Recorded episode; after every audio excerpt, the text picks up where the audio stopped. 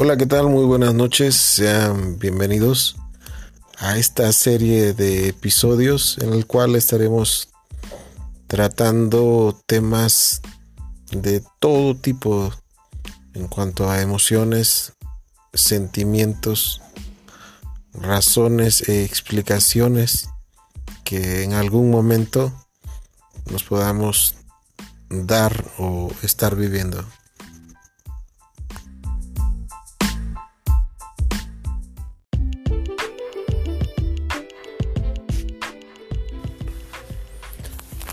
¿Alguna vez has pensado en lo complicado que pueda ser empezar un día cuando todo te empieza a salir mal? Desde el golpe en el dedo chiquito en la pata de la cama, el no encontrar las llaves, la prisa porque te has despertado tarde el llegar a destiempo a tu trabajo, en el transcurso del camino encontrar eh, algún accidente, porque se te atravesó un carro, porque estuviste a punto de caerte cuando vas en moto, o todas esas cosas que te aparecen al iniciar el día, o por una pequeña indiferencia con tu pareja, o por el clima, por la lluvia, por el frío, cuando algo sale mal y de pronto volteas y empiezas a querer frustrarte con todo lo que está pasando. Te enojas y de pronto terminas enojado con la persona que no debes de enojarte. El día sigue, te das cuenta que se ha ido la mañana y en la prisa, en el querer arreglar todo, de pronto el horario del desayuno se te ha ido. Has empezado mal un día. ¿Qué podríamos hacer ante esto? ¿Cómo detenernos un segundo y poder analizarlo? Cuando tu trabajo te exige más, cuando las preocupaciones te demandan más. ¿Cómo detenernos un segundo y hacer lo correcto?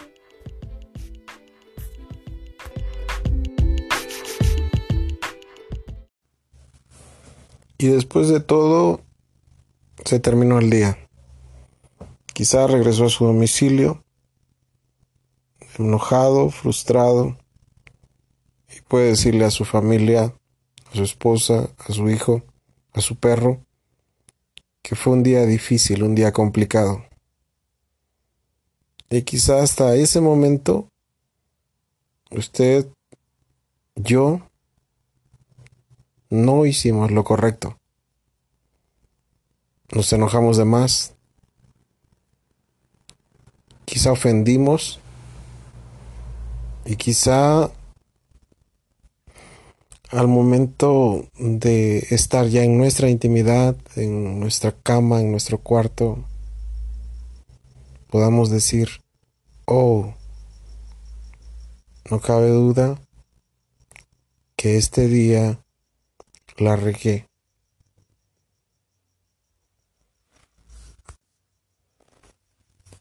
Hacer o no hacer lo correcto en el momento indicado, en el momento justo, sin duda traerá consecuencias.